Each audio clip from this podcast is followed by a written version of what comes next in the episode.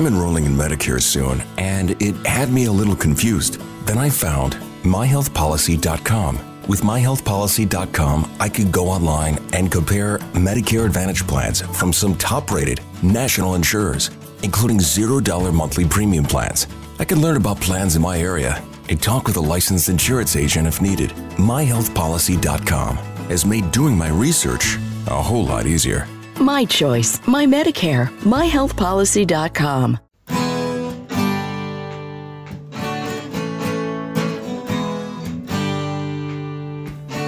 Bem-vindo a mais um podcast do Senhor Tanquinho. Eu sou o Guilherme. E eu sou o Rony. E aqui a nossa missão é deixar você no controle do seu corpo. Esse podcast é um oferecimento da loja online Tudo Low Carb. E o que é a loja online Tudo Low Carb? Bom, a Tudo Low Carb é uma loja que vende, como o próprio nome já diz, somente produtos que se encaixam numa dieta low carb e cetogênica. Lá você vai encontrar de tudo, desde farinhas, farinhas de amêndoa, farinha de amendoim, farinha de coco, farinha de linhaça, adoçantes, xilitol, eritritol, estévia, dentre muitos outros temperos e produtos naturais feitos com comida de verdade. O mais legal é que a gente conhece a dona, é a Eliana, a gente já até entrevistou aqui no podcast, e a Eliana nos garantiu que ela está sempre procurando na internet para garantir que a Tudo Low Carb tenha os melhores preços dos adoçantes xilitol, eritritol e da farinha de amêndoa, que segundo a gente são os ingredientes mais importantes se você quer fazer receitas low carb. Então, se esse é seu caso, se você quer comprar xilitol, eritritol e farinha de amêndoas com o melhor preço da internet, é só você acessar tudolowcarb.com.br, porque lá é garantido que você vai encontrar. E você pode aproveitar para comprar diversos outros produtos low carb com qualidade. Este podcast também é um oferecimento do Aikito. E o que é o, o Aikito? Bom, o Aikito é um aparelhinho que serve para medir o seu nível de cetose através do hálito. Bom, a gente achou muito interessante esse aparelho porque você pode saber o seu nível de cetose sem ter que furar o seu dedo ou fazer um exame de sangue para isso. É um aparelho realmente revolucionário no mercado e o mais legal é que ele é uma tecnologia 100% brasileira. O Iago, que foi o seu criador, entrou em contato com a gente e a gente achou super legal divulgar essa iniciativa. E é por isso que hoje o Aikito é um dos patrocinadores aqui do podcast. A gente recomenda que você conheça esse aparelho se a sua intenção é saber o seu nível de cetose. É só acessar o Aikito, que é u a i k e t o.com.br e ele tem esse nome porque, além de ser brasileiro, ele é mineiro. Então, nada melhor que um trocadilho, o Aikito. Fala Tanquinho e Tanquinha, esse podcast está sendo oferecido a você por nós. Isso, por mim e pelo Rony e pelo nosso programa Guia Dieta Cetogênica. O Guia Dieta Cetogênica é um curso em vídeo com todas as informações passo a passo para você seguir uma dieta cetogênica de sucesso. E como bônus para você que escuta os nossos podcasts, a gente colocou dentro do programa na área de membros especial todos os nossos produtos já publicados até hoje. Então, são dezenas de livros de receitas, são centenas de receitas, tem também o nosso livro de texto e teoria, né, das 120 dúvidas sobre alimentação saudável respondidas, que foi elogiado inclusive pelo Dr. Souto, pelo Rodrigo Bomeni, pelo Danilo Balu e por vários e vários convidados que já passaram pelo nosso podcast. E tem tabelas, infográficos, textos explicativos, resumos em PDF, um grupo secreto no Facebook e muito, muito mais. Então, convido você a conhecer o nosso programa Guia Dieta Cetogênica. O jeito mais fácil de fazer isso é acessando senhortanquinho.com GDC. Letra G de guia, D de dieta e C de cetogênica. senhortanquinho.com GDC. Você vai ter acesso ao programa completo e a gente vai amar te receber lá dentro da área de membros. Vamos para o episódio. Olá, Tanquinho! Olá, Tanquinha! Sejam bem-vindos e bem-vindas a mais um episódio do nosso podcast. E hoje temos conosco a Nutri Andréa Bise. Tudo bem, Andréa? Tudo bem, obrigada meninos pelo convite, adorei estar aqui, Vou, espero que seja bem produtivo. Tenho certeza que vai ser. E Andréa, antes da gente entrar no tópico em si, conta uma coisa pra gente, de onde que você está falando no mundo agora? Menino, estou morando no Bahrein, aqui é próximo de Dubai. Ah, é um, um, país novo, ele tem só 45 anos de existência. Na verdade, ele é uma ilha, é um país muito pequeno, tamanho de Salvador, e muito diferente, principalmente culturalmente falando, é bem diferente do Brasil, porque é, são muçulmanos, eles têm a cultura deles, né? As, as, mulheres andam com aquelas burcas, que na verdade nem é esse nome, é baia, a baia, e os homens também têm aquelas roupas brancas, que eles usam aqueles lenços é, quadriculados na cabeça, vermelho com branco, e é, é cheio da, da, das coisas aqui diferentes, assim, é bem encantada. Só que cheguei aqui recente e logo um pouco depois, assim, um mês e pouco que eu tinha é, chegado, é, começou o lockdown, né? Que nós estamos aí com essa fase. Mas é, conheci um pouco da cultura, bem legal, interessante, diferente. Nossa, com certeza, imagino uma cultura totalmente diferente, religião, é, talvez clima, com certeza deve estar sendo uma experiência bacana. E por que que você resolveu ir para o Bahrein? Então, recebi uma proposta aqui, eu já queria é, sair do Brasil e para conhecer outros países, adoro viajar, adoro conhecer outros lugares, sempre que tive oportunidade, sempre viajei ou fui para algum lugar diferente da minha casa. Adoro voltar para casa também, mas assim, sempre gostei de viajar. E aí eu, a gente tinha ideia de morar em outro país. Só que a gente pesquisou vários lugares e a gente não via uma oportunidade, uma luz assim, falar assim, ah, aqui eu vou conseguir chegar e ter alguém para me ajudar e me é, eu trabalhar na minha área, fazer o que eu gosto. Sempre era um outro tipo de emprego que eu ia ter que atuar e essas coisas assim. E umas dificuldades que a gente enfrentaria. E aqui eu recebi uma proposta de emprego, de trabalhar num, como nutricionista, numa academia só para ladies, né, só para mulheres, porque aqui é separado. E de uma conhecida minha, que é carioca e tal, ela me convidou, falei, vem aqui, a oportunidade é ótima, o, o, o, a moeda deles tem um valor muito mais alto né, do que o próprio dólar, e você vai se dar muito bem aqui, não sei o que, a família gostou da ideia, vamos, vamos tentar, vamos, e aí a gente veio, é, não, vamos ver o que vai dar. Aquelas coisas que aparecem na vida, oportunidade bem diferente, mas que vale a pena testar, né, ver o que acontece. Uma experiência ah, única, acho... com certeza. É, eu acho que vai ser bem produtivo. Aqui o pessoal está precisando demais de mim, sabe? Tem muito caso de diabetes, muita gente com diabetes. Pelo menos uma pelo menos uma pessoa em cada família tem diabetes. Caramba! Bom, e já que é a gente. muita gente. Já hum. que a hum. gente tocou nesse assunto da nutrição, vamos uhum. começar uhum. por onde começou a sua história, né? Da onde que surgiu esse seu interesse por nutrição e, num segundo momento, o interesse por low carb, né? Até porque se a gente acessar o seu perfil lá do Instagram, a gente vai ver que você uh, se descreve como uma especialista em dieta low carb. É, Vou explicar por que eu escrevo especialista.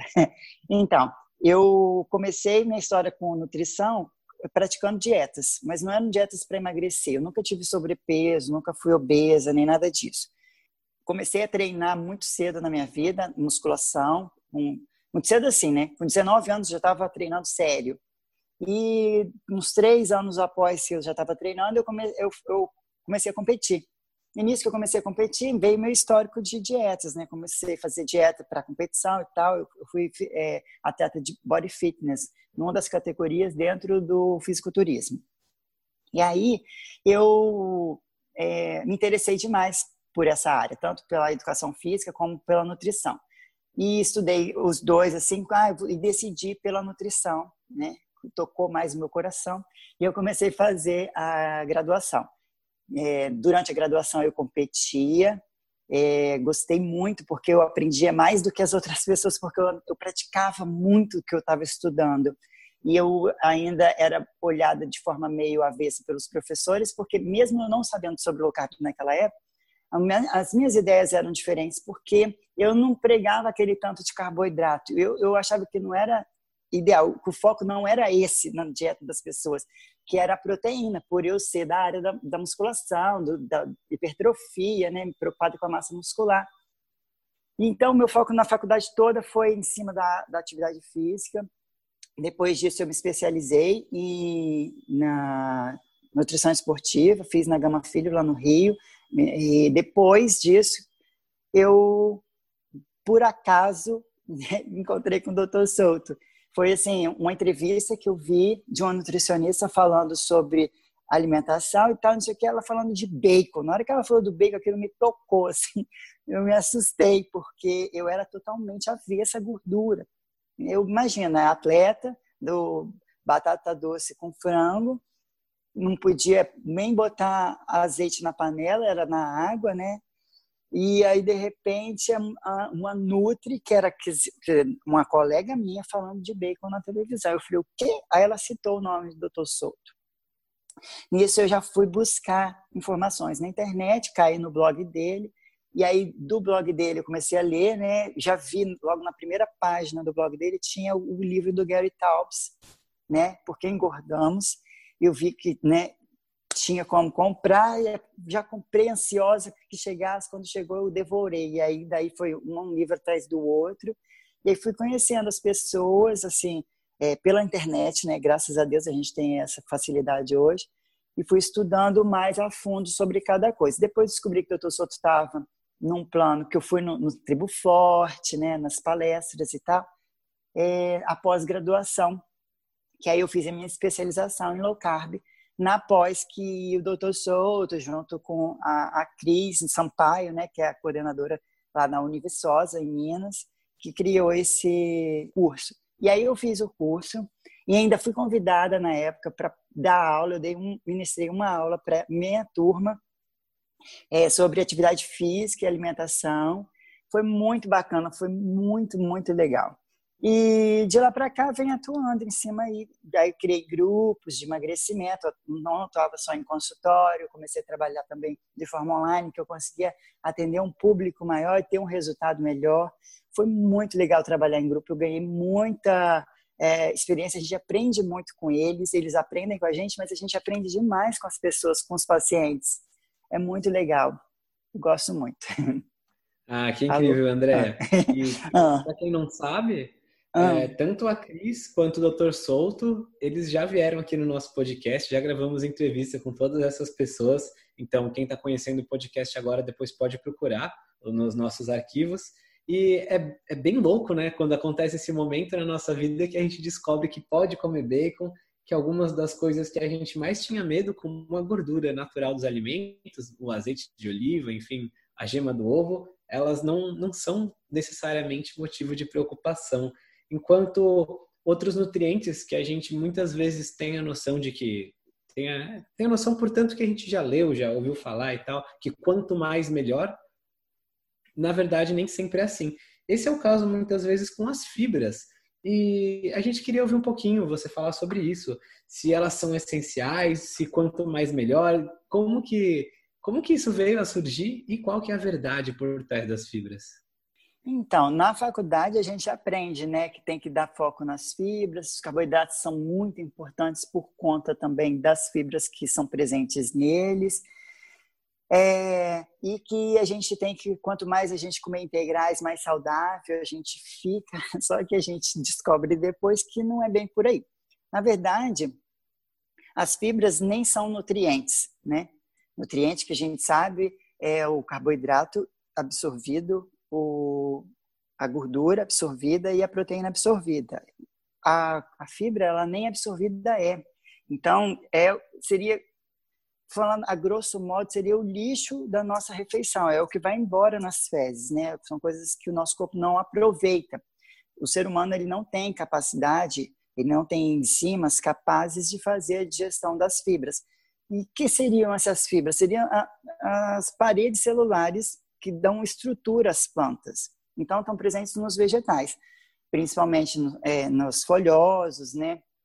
E ah, nas frutas, na, em vários tipos de verduras e leguminosas, os cereais, todos eles têm fibras, desde que sejam íntegros, né? É, quando a gente começa a processar muito, a gente acaba retirando essas fibras também. Mas, assim, não são essenciais para a vida humana. O ser humano ele consegue viver sem fibra alguma. É, na verdade, sem carboidrato algum. Tanto que nas recomendações dietéticas de ingestão de né, alimentos de vitaminas, minerais, proteínas, gorduras e carboidratos, tem uma página lá, 200 e não sei quanto, eu não tenho agora o número, falando que a necessidade de ingestão de carboidrato pelo ser humano é zero necessidade. Mas o carboidrato não é importante? É super importante. Ele é tão importante que a gente produz, né? Nosso corpo, através da gliconeogênese, que é um processo que ocorre no nosso fígado, através de outros substratos, o nosso corpo é capaz de produzir glicose, que é um carboidrato, né? É, então, é essencial para o ser humano, mas não é essencial a ingestão, entende? E aí as fibras têm essa falácia, que é importante. Por que, que veio, essa história de que fibra é importante? Porque antigamente, quando eles começaram a, a assim, todo mundo comia integral, né? Com o mínimo processamento possível, é, o que plantava, o que colhia de forma mais bruta.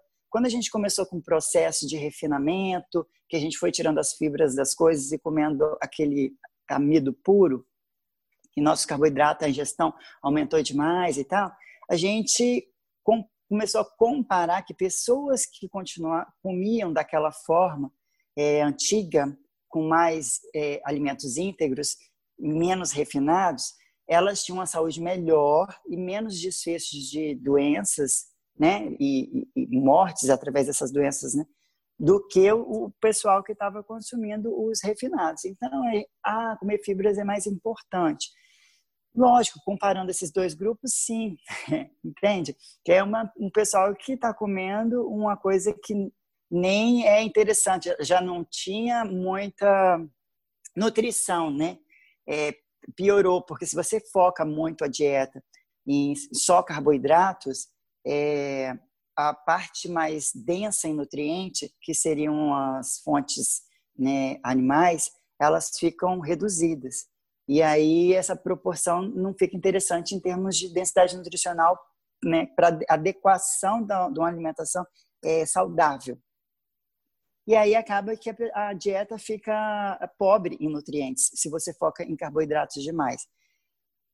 Então, comparando duas dietas com muitos carboidratos, que já não são tão interessantes em termos de densidade nutricional, a que tem menos fibras, é lógico que vai ter um desfecho pior.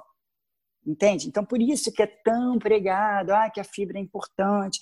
Uma coisa é essa. Outra, porque eles é, têm aquela história de que se você comer mais fibras, é, as fibras elas podem englobar e levar embora através das fezes, diminuir a absorção do colesterol, que seria uma coisa ruim para o nosso organismo e tal, né? Aquela história do colesterol que a gente sabe, né? Que tem é, um monte de viés e que a gente precisa estar tá diminuindo o colesterol da dieta. Consegue diminuir o colesterol da dieta com o consumo de fibra? Sim, mas diminuir o colesterol da dieta é o, é o menos importa.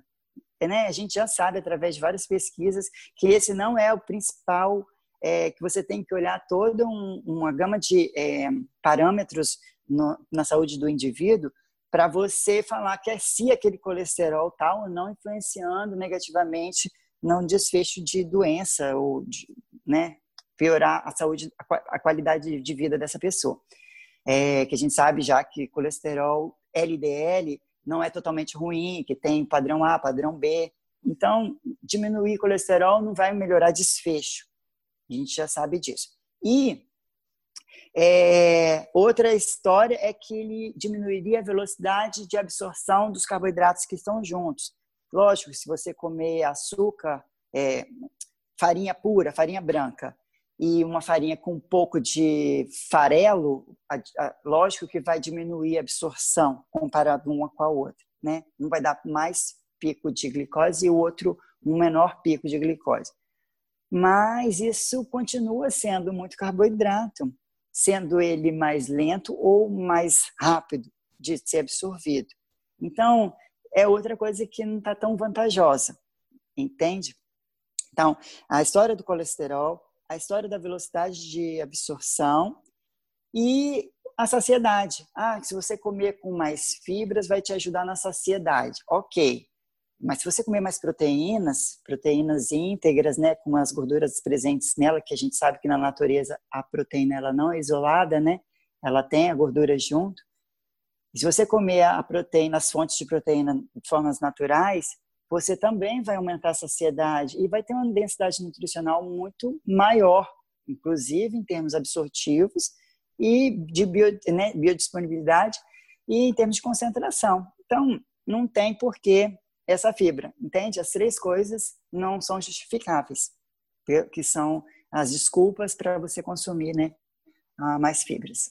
Perfeita a resposta, André. É, achei que foi super completo. E eu queria abordar um outro lado da, dessa questão das fibras, né, fazer uma pergunta, uhum.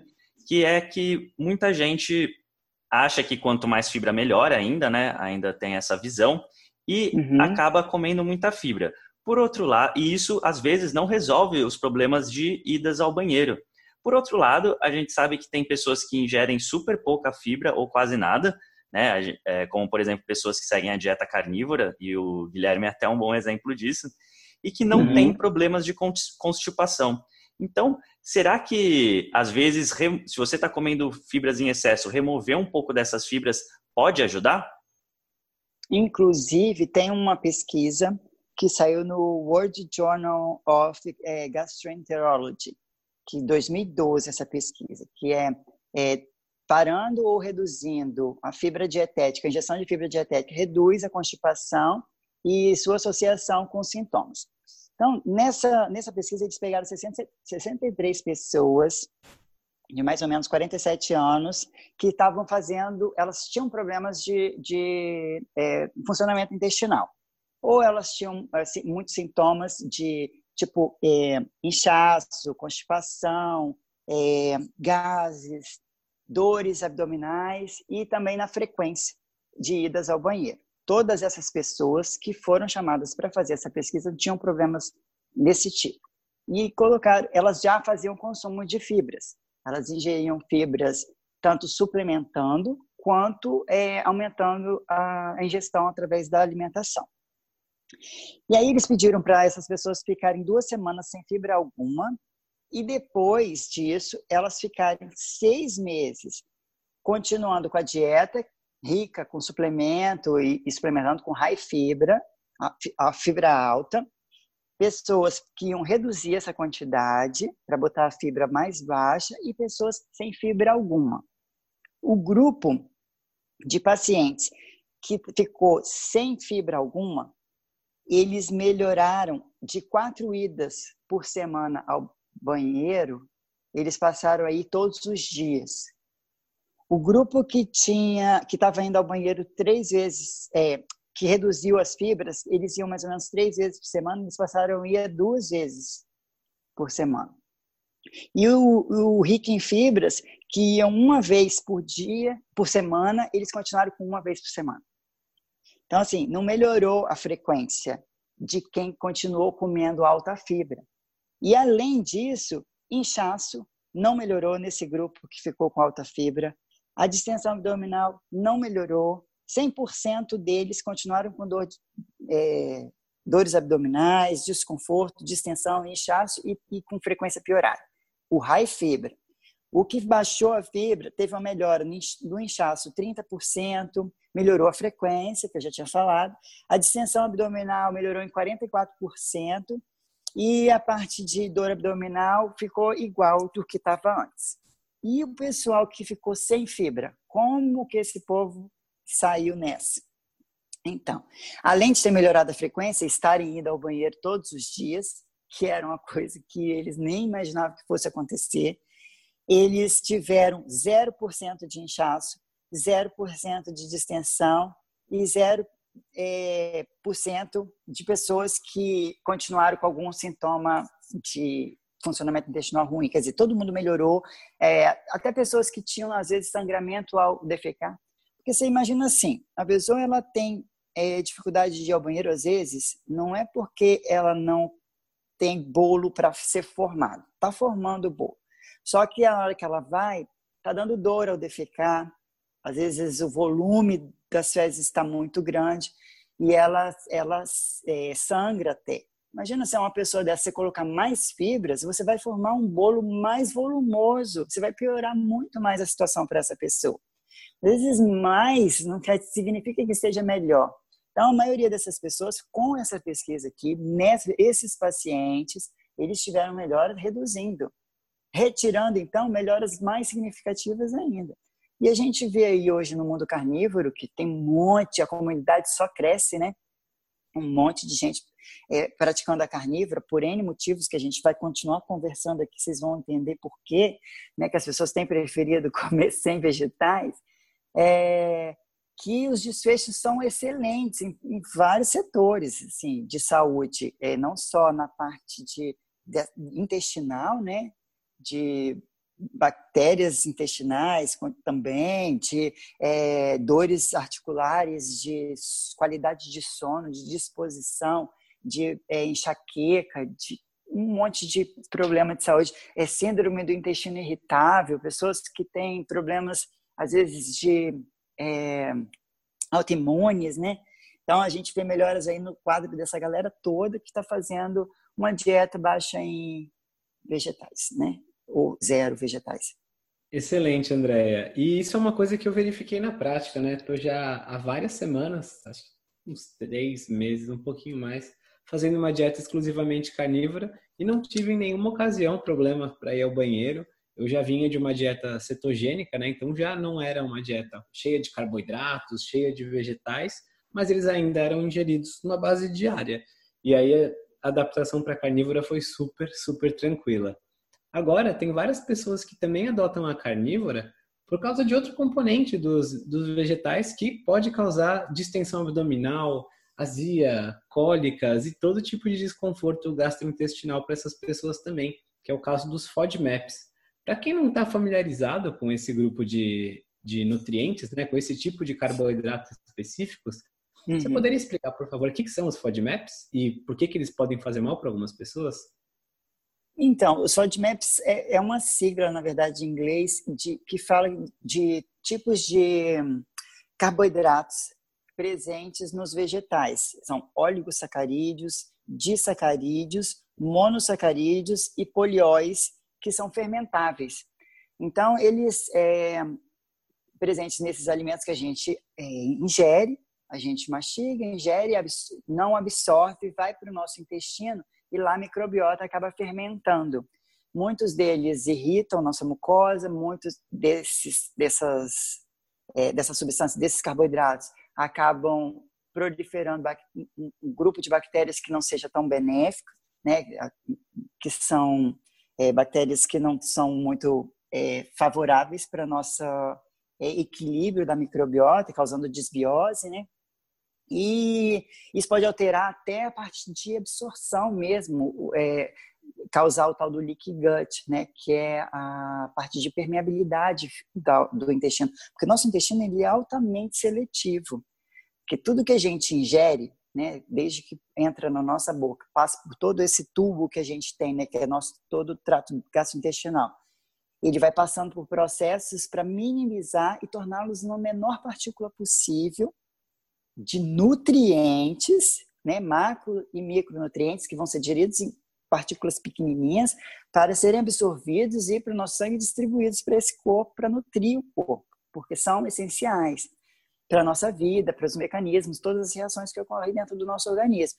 Então, como ele é muito seletivo, só tem, deveria né, passar para dentro dele o que é importante e bom para nós, acaba que essa permeabilidade, essa permissividade é alterada. Ele acaba deixando, por conta dessa irritação ou, ou mesmo é, a destruição de ligações entre as células, né, permitindo que passem moléculas que não são tão bem-vindas, causando é, doenças autoimunes ou outros problemas de infecções e inflamações do nosso, nosso organismo.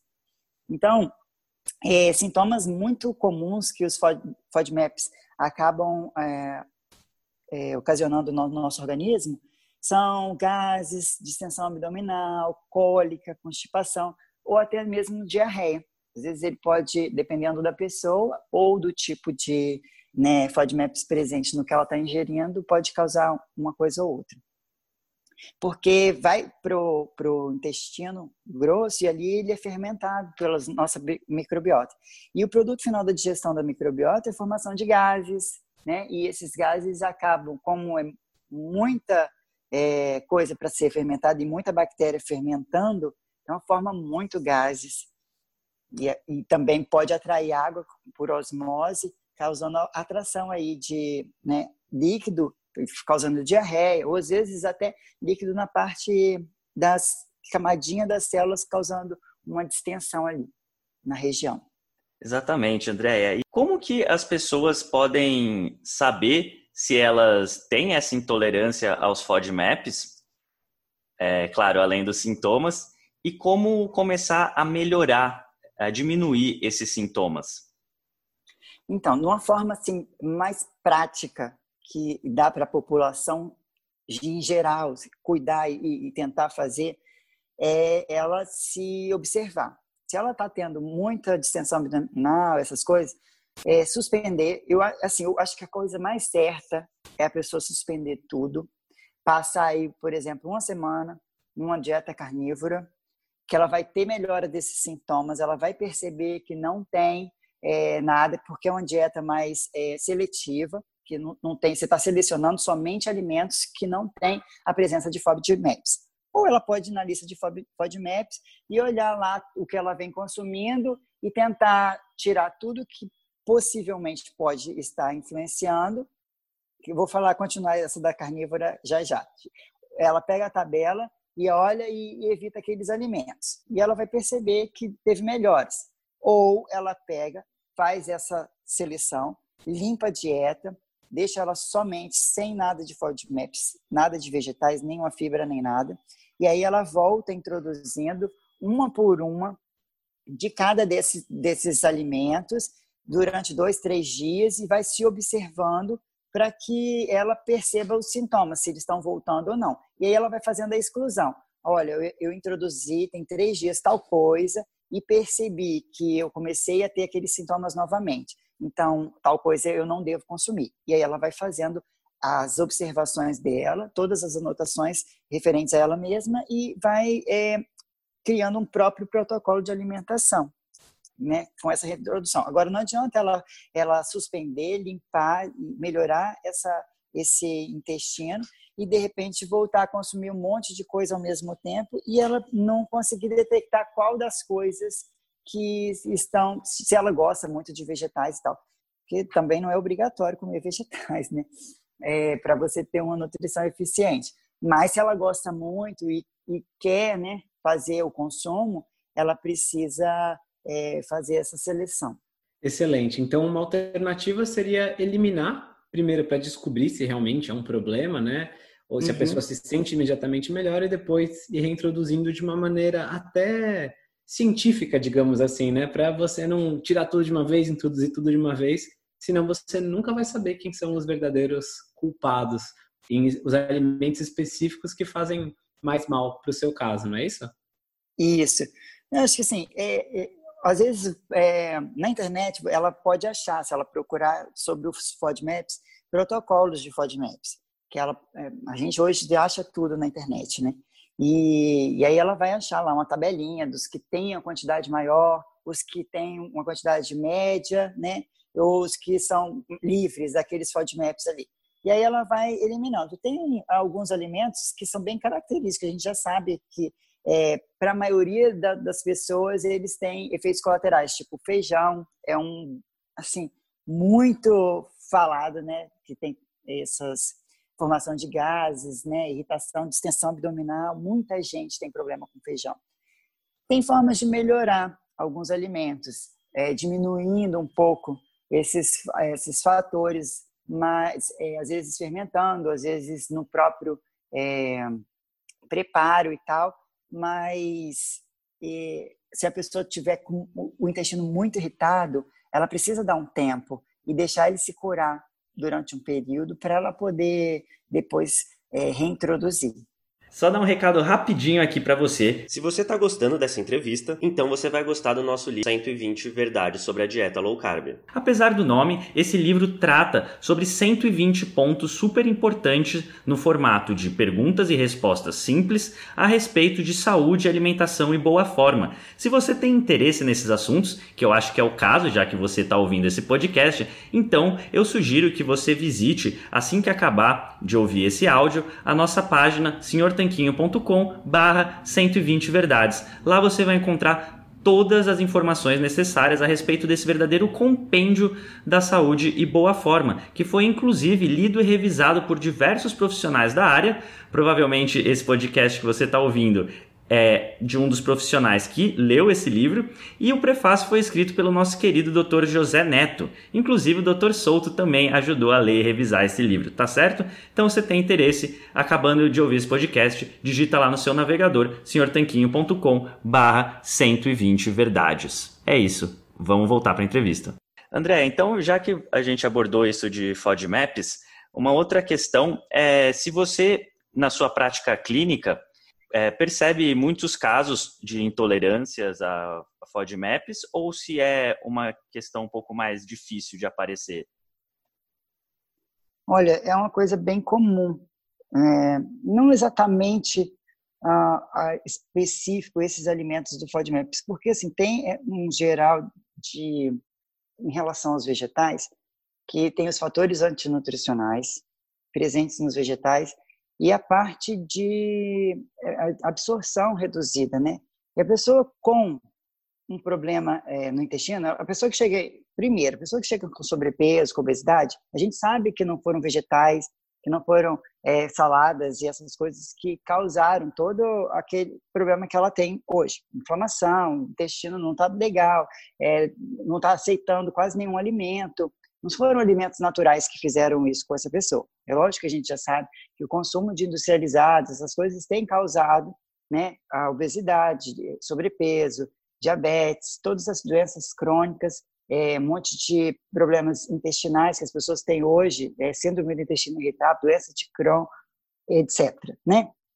E tudo isso as pessoas precisam fazer o que? Ela, ela tem que dar uma limpada na dieta primeiro, é, observar se vai ter melhoras ou não, se ainda, né? Aí o que eu faço com os pacientes que chegam para mim, né? É, não, ah, não consigo comer. Tem gente que fala que não, não, não consegue digerir carne, né? Coisa que é tão natural para o ser humano, né? Fazer a digestão da carne. É, tem gente que fala que tem problemas com alimentos que, assim, tem uma digestibilidade muito facilitada. Mas não é porque esse organismo ele está é, agredido, ele está é, precisando ser curado, tratado, para ele melhorar toda a parte de eficiência que ele tem, na parte digestiva, absortiva, né?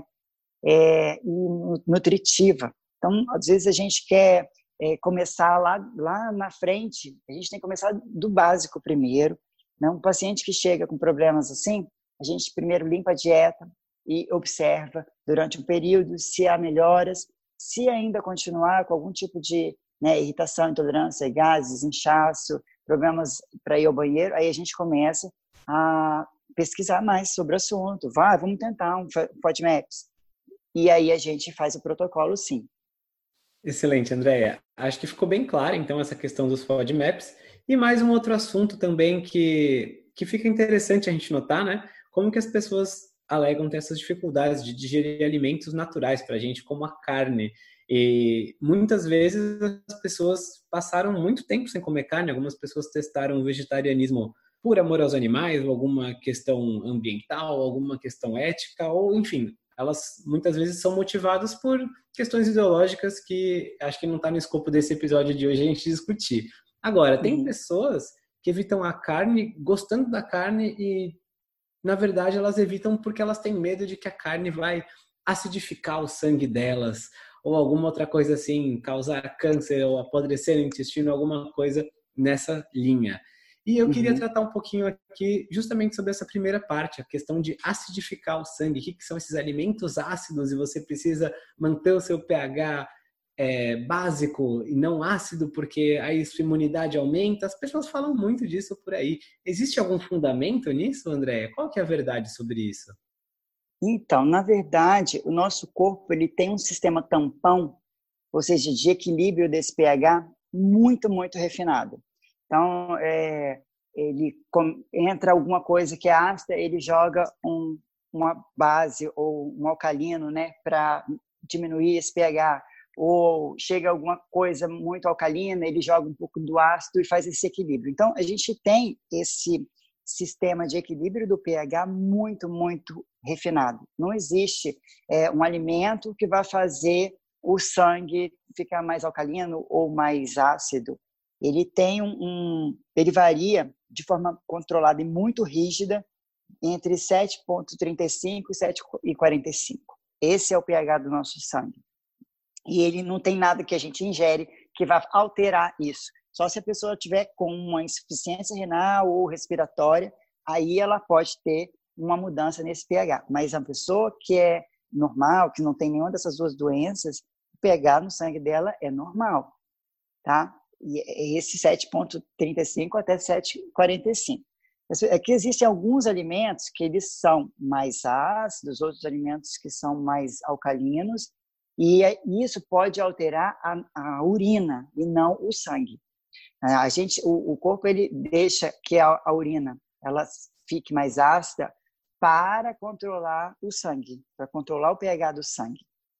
Que às vezes a pessoa consome algo mais ácido e aí o, o rim, o próprio rim faz essa filtração, é, liberando mais ácido na urina e, e devolvendo para o sangue mais bicarbonato, mais tam, efeito tampão, para que o, o continue equilibrado o nosso sangue. Então, é, você pode até consumir coisas que vão alterar o pH da sua urina, mas não do seu corpo em si, do seu sangue.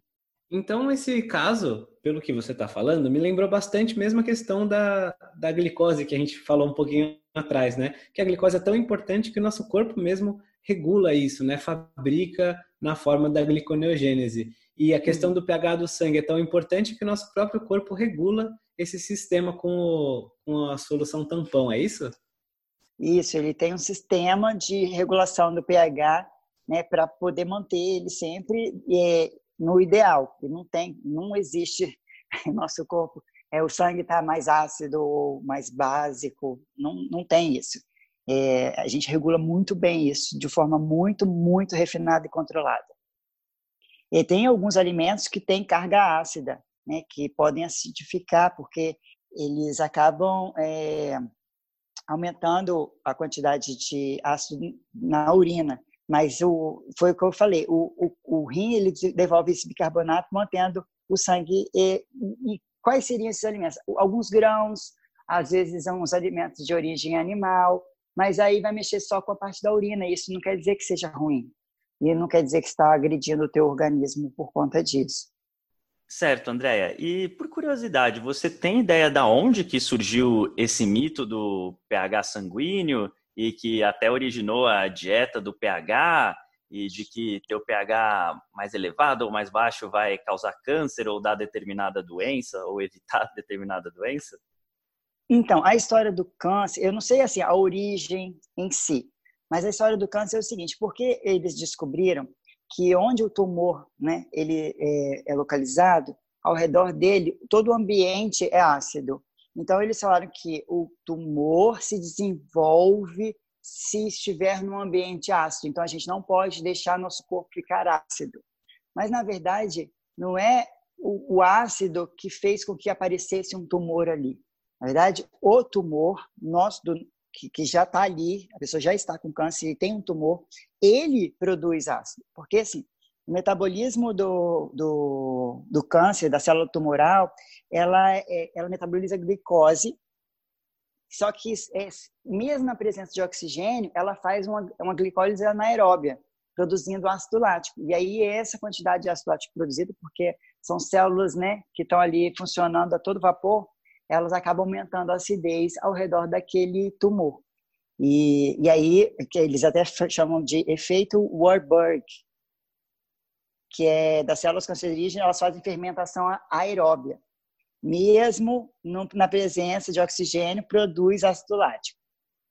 Infelizmente. Aí, ao redor do tumor, esse ácido foi descoberto, né, igual no músculo, às vezes o músculo produz ácido lático, a gente quem estuda é, a parte de fisiologia, a gente sabe disso, quem estuda é, interessados né, na musculação, o pessoal da hipertrofia aí, adora ler sobre essas coisas. E a gente já viu que o, o músculo, quando está fadigando, né, é porque está produzindo ácido lático e tal, também produz, só que assim, é, em curto momento e sem a presença do oxigênio, porque a gente sabe que a atividade da musculação né, é uma atividade anaeróbia, então sem a presença de oxigênio momentaneamente, mas no tumor, com o oxigênio presente, ele continua produzindo ácido lático, ele faz a fermentação anaeróbia.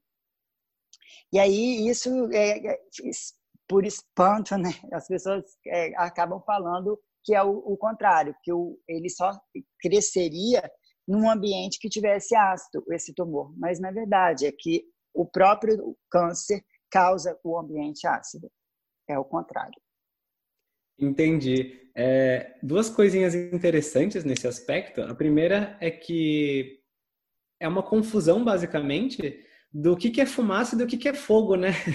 Nessa questão. O câncer causa o ácido lático e a pessoa pensa, não, o ácido lático causaria o câncer. É tipo a fumaça e o fogo. O fogo é. faz surgir a fumaça, e não onde tem fumaça, a fumaça faz surgir o fogo. É ao contrário mesmo. Exato. É, um ponto, um ponto é e aí que as pessoas acham que se elas colocarem o corpo, a tornar o corpo um ambiente mais alcalino, que é o contrário de ácido, né? Se eles tornarem o corpo um ambiente mais alcalino, não vai desenvolver tumor. Mas nenhuma célula se desenvolve num ambiente alcalino, nem as nossas células normais. Então, é, não existe isso. É, é, então, a gente não cura o câncer bebendo limão e nem tomando bicarbonato.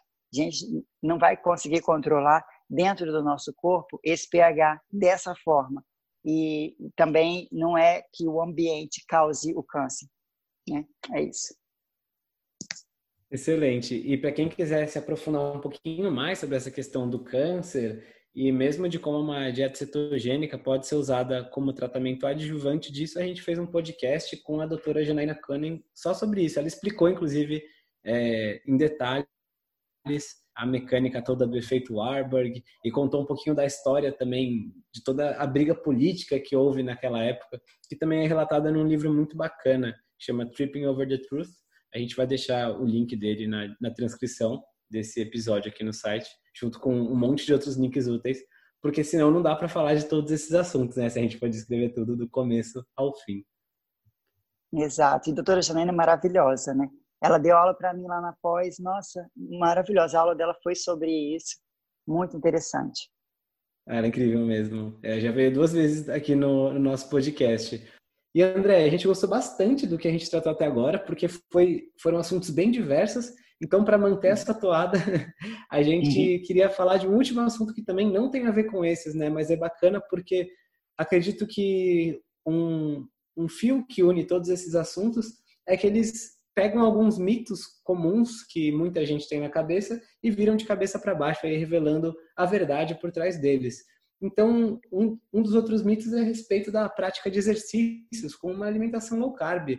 Muita gente fala que não dá para você ter um bom rendimento nos esportes comendo pouco carboidrato. E é bacana a gente ver essa perspectiva nisso, porque além de todo o estudo que você tem, você também é adepta de treinar, não é? Uhum, sou. Eu tenho 21, eu fiz 21 anos de musculação. Dentro desses 21, eu competi durante sete anos é, na área do fisiculturismo. E depois disso, eu comecei o crossfit, já tem cinco anos, e também compito no CrossFit. Eu ainda compito na categoria Master, é, que eu já estou com 45 anos. E ainda treino, né? Todos os dias, inclusive agora no lockdown, tô, tenho treinado todos os dias. Às vezes faço até duas sessões de treino, porque estou sem os, os meus pesos pesados em casa, né? E assim, gente, é altamente é, compatível com o ser humano fazer atividades é, tanto aeróbias quanto anaeróbias é, em jejum ou num estado nutricional cetose ou com baixo carboidrato, mesmo não estando em cetose. É, a produção, o nosso corpo continua produzindo glicose, formando glicogênio, a nossa recuperação é a mesma, já tem estudo aí falando que pós-atividade pessoas com baixo carboidrato e pessoas que com high carb, é, a, a, carga de glicogênio, né, é, era a mesma, né, pós-atividade, então a gente recupera igual. Outra que eu fiz também, que eu adoro, né, fazer teste comigo mesmo, eu fiz durante um período o uso daquele sensor de glicose, não tem que você põe no braço, que vai medindo a sua glicemia. E aí você passa o você pode ser um aparelhinho que você passa no braço e ele dá a leitura, ou até um app que você coloca no seu celular e ele, você passa o celular assim no sensor e, e ele mede a sua glicose naquele momento. Se você quiser medir a glicose 200 vezes no mesmo dia, você pode. É só passar o aparelhinho ali, ele vai fazer a leitura. Então, eu observei que é, durante a atividade física, quanto mais intensa ela era, porque lógico que no CrossFit é muito variado, então às vezes tinham treinos que eram mais intensos do que outros. Quanto mais intenso é o treinamento, mais eu produzia glicose durante a atividade. A partir do meio do treino em diante até o final e pós-atividade, eu continuava produzindo glicose, minha glicemia continuava aumentando. Ou seja, não é falta de glicose, não preciso fazer pré-treino, não preciso me encher de carboidrato, antes, durante, nem depois do treino, porque o meu corpo está dando conta de fazer isso. E é só deixar ele ser eficiente, é porque a gente tem aí algumas pesquisas que falam mal, mas não, não espera a pessoa passar pela fase de adaptação. A gente tem que ter todo uma, um processo adaptativo, tanto né, é, dentro das células, né, produção de mais mitocôndrias, produção de mais enzimas que vão fazer essas conversões, né, e vão aumentar a produção de corpos cetônicos, vão fazer de forma eficiente aí toda essa tramitação de nova energia, tornar-se metabolicamente flexível, que a gente fala, né? né? Usando gordura de forma muito eficiente. Porque é, usar carboidrato de forma eficiente, a maioria das pessoas já faz né, muito fácil, porque às vezes a pessoa não, nem consegue fazer uso da gordura de tão carbadíxico que ele é, de tão dependente de glicose que esse, esse corpo é. Quando você coloca esse atleta ou essa pessoa para praticar atividade, ela vai sentir, no primeiro momento, uma queda de rendimento, às vezes é, umas sensações de, de mais fraqueza, mas não é falta de glicose, é falta de adaptação dos processos que não são é, em, em, número e em velocidade, né, não ocorrem de forma eficiente para que ele tenha uma boa performance. E aí, com o tempo, quanto mais a pessoa treinar nesse estado, mais ela vai ficando eficiente e ela se torna tão eficiente quanto e assim eu ainda prefiro mesmo hoje eu podendo comer ou não antes de um treinamento podendo carbar ou não para manter-me né, treinando forte eu ainda prefiro estar com menos carbo sempre e não comer pré no, no pré-treino assim porque eu treino muito melhor com muito mais potência. É, e meus pacientes, assim, 99% deles são muito mais eficientes nos treinamentos, de, e no, tanto de musculação quanto de é, endurance, ou as pessoas que fazem mesmo é, coisas como crossfit ou é, canoa havaiana, etc., eles se dão bem melhor hoje com baixo carboidrato e o treinamento em jejum do que. Porque assim, as pessoas falam muito mal do treinar em jejum, mas aquelas ficam batendo em cima de que treinar em jejum emagrece. Não, não é treinar em jejum que emagrece. A gente treina em jejum porque a gente é mais eficiente em jejum e não fazendo digestão durante o treinamento. É, porque o corpo não quer fazer digestão naquele momento. Ele vai interromper esse processo se você tiver com alimento no estômago. E aí, é, dependendo da intensidade de treinamento, seu corpo vai até querer botar isso para fora, né? E, é, então, precisa ter um tempo, quem gosta de comer antes de treinar, um tempo para essa digestão ocorrer, para que não passe o treino inteiro com aquele alimento chacoalhando no estômago, ou mesmo atrapalhando, dependendo da intensidade, até né, pode passar mal.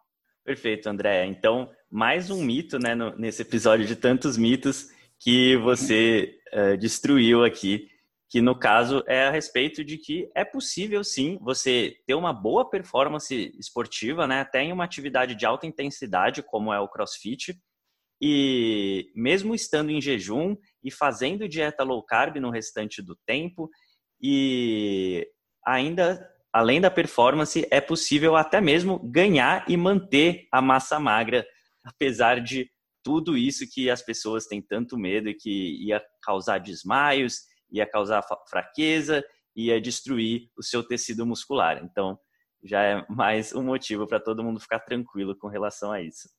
Exato. É, em relação a até perda de massa magra, foi uma das coisas que eu mais tive medo no começo, quando eu falei assim, vou, vou pular minha primeira refeição. e é porque a gente, né, nossa, uma dificuldade para ganhar massa muscular, anos de construção, cada quilinho a mais de músculo foi um sufoco para eu conseguir. E de repente eu falo assim, eu vou, eu vou jejuar. E aí, minha massa muscular, e agora? A gente fica com receio, porque a gente não. A gente lê, mas a gente tem medo. A gente tem medo. Aí eu falei assim: não, vamos ver o que vai dar. E eu comecei a praticar o jejum e não tive perdas, nem em termos de massa muscular, nem de performance, nada disso. É, continuo no protocolo de jejum, eu nunca faço mais do que duas refeições ao dia. Posso fazer menos do que duas, mas mais do que duas, muito raro. Normalmente é almoço e jantar. É, já tentei puxar essa janela, né, para fazer mais cedo, mas eu me encaixo bem nesse, nesse, desse, dessa forma. E vou muito bem assim, não perdi massa magra. Meu marido, enorme, pesa mais de 115 quilos, quase 120, também, ele também teve medo, deixou eu fazer primeiro, ficou ressabiado mas não tem essa. E meus amigos também, o pessoal que pratica crossfit, meus conhecidos, às vezes as pessoas nem pacientes minhas, mas assim, só de me acompanhar, falo que começou a fazer e passo os relatos. Não tem essa perda de esse medo, é que a gente não tem que comer o tempo inteiro para manter o pool de aminoácidos, não existe isso. E a janela de alimentação, que você, a janela de oportunidade, né, que você tem que comer logo depois do treino, correr para comer, não tem nada disso. E a gente sabe que essa janela é muito maior do que logo após o treino. São é, né, muitas horas adiante que o corpo continua é, reconstruindo o que foi gasto num treino, numa sessão de treino. Dormir bem, comer proteína né, de forma adequada, numa quantidade boa, proteína de boa qualidade, né, altamente é, alto valor biológico, proteína nos animais, é, numa quantidade né, suficiente aí para manutenção da massa magra ou até ganho. E treinar forte, é isso que vai garantir que você tenha massa muscular até chegar na, na velhice, na idade bem avançada, bem disposto, é, com dignidade, que, igual eu vi uma médica falando, com dignidade, chegar na fase de envelhecimento com dignidade, sem precisar ter alguém para te levar ao banheiro, para limpar você e essas coisas todas, né? Que a gente precisa pensar no futuro também, que não é só hoje, né? Com certeza, com certeza a gente tem que pensar no longo prazo. E André, já deu para perceber que você se importa com atividade física, se importa com alimentação, faz jejum. E qual outro hábito saudável você teria que você acha rele relevante para sua saúde e para esse investimento no, seus, no seu futuro e na sua velhice com qualidade? Então, é, coisas que são importantes. Manter o cérebro sempre trabalhando, né? Porque a gente estudar, sempre tentar um, um idioma novo, é, sabe? Coisas que vão te fazer pensar. É, é bom manter... Porque tem muita gente que depois que se forma não quer mais saber de estudar, não quer saber de se atualizar, não, aí começa a de, ter aquela. Eu não, gente, pelo amor de Deus, uma coisa que eu não quero para minha vida é não reconhecer meu filho, não saber da onde, quem eu sou, sabe? É, é, não ter Alzheimer, não ter demência, nada disso. Então, sempre manter o cérebro bem ocupado. Eu gosto de estudar, eu gosto de ler, eu gosto de ouvir outro idioma, de estar, sabe, botando meu cérebro profissional. Uma coisa. Outra coisa é a qualidade do sono é dormir bem. E sono para mim é fundamental. Ele é reparador, ele é tudo, ele mantém nosso equilíbrio. É, ter esse ciclo circadiano do sono bem equilibrado é maravilhoso.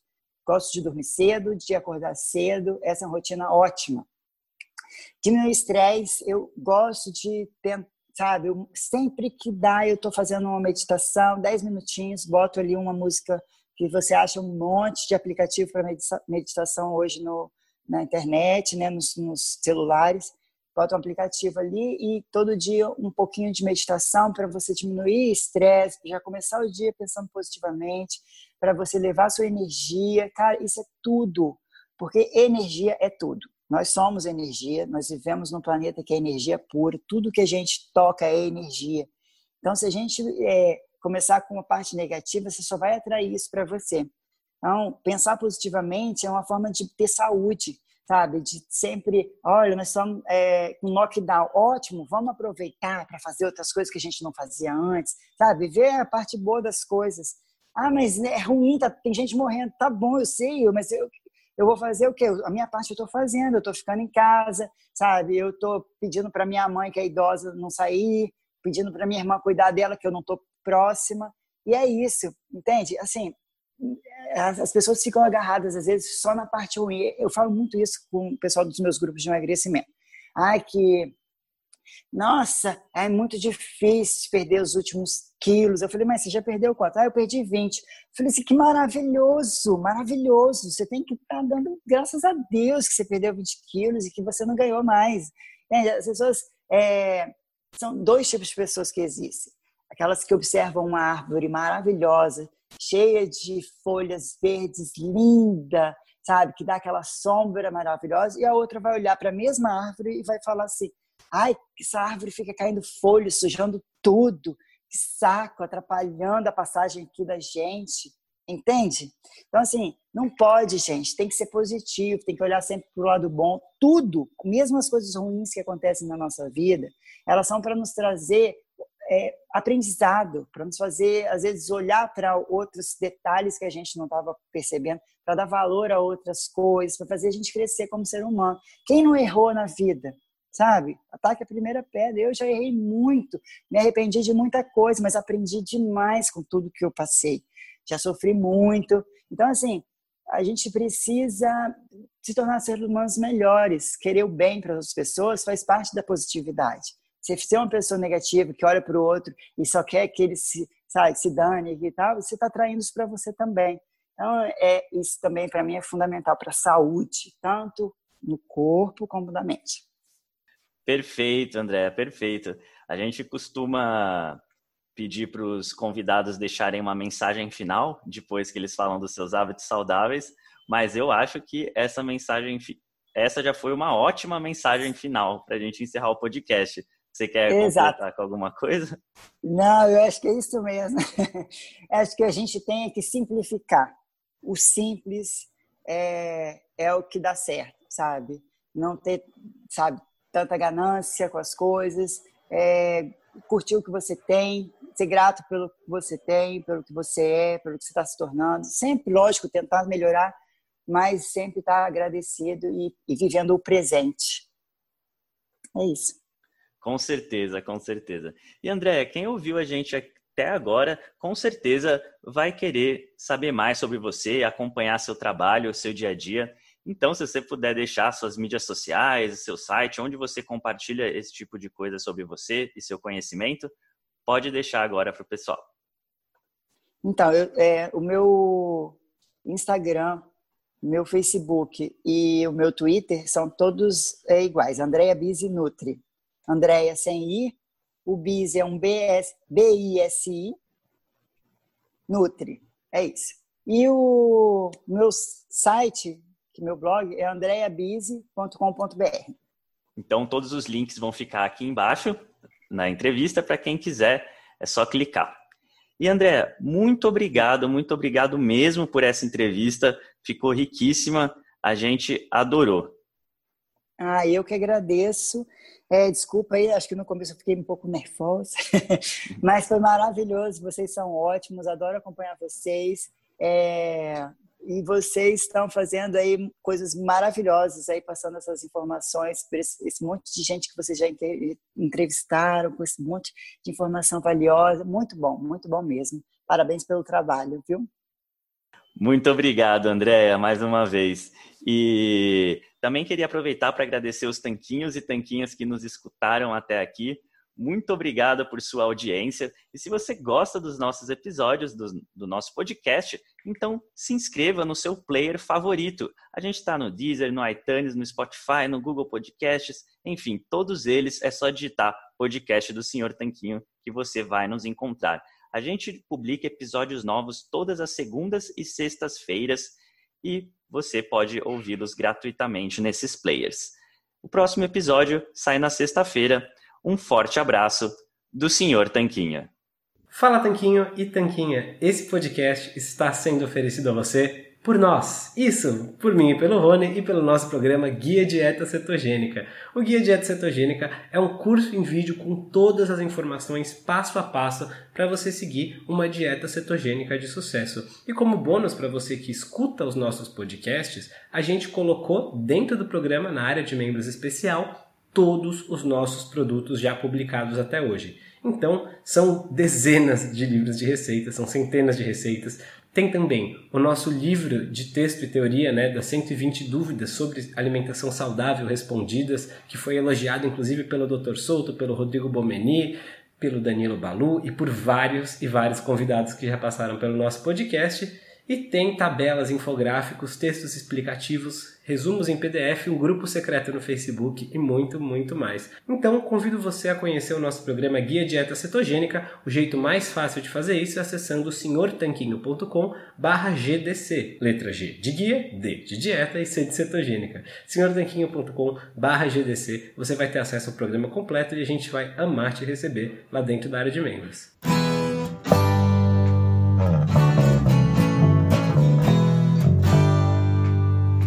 Você acabou de ouvir mais um episódio do podcast do Senhor Tanquinho.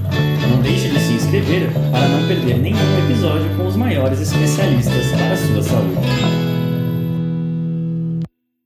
I'm enrolling in Medicare soon, and it had me a little confused. Then I found myhealthpolicy.com. With myhealthpolicy.com, I could go online and compare Medicare Advantage plans from some top rated national insurers, including $0 monthly premium plans. I can learn about plans in my area and talk with a licensed insurance agent if needed. MyHealthPolicy.com has made doing my research a whole lot easier. My choice, my Medicare, myhealthpolicy.com. New to Medicare? Start now. Go to myhealthpolicy.com to learn about some of the top rated Medicare Advantage plans in your area, including plans for $0 a month in plan premiums, low out of pocket costs, and expansive provider networks. If you're thinking about a Medicare Advantage plan, myhealthpolicy.com is a great place to go to find a plan that meets your needs. Learn more about your options, even talk with a licensed insurance agent. myhealthpolicy.com.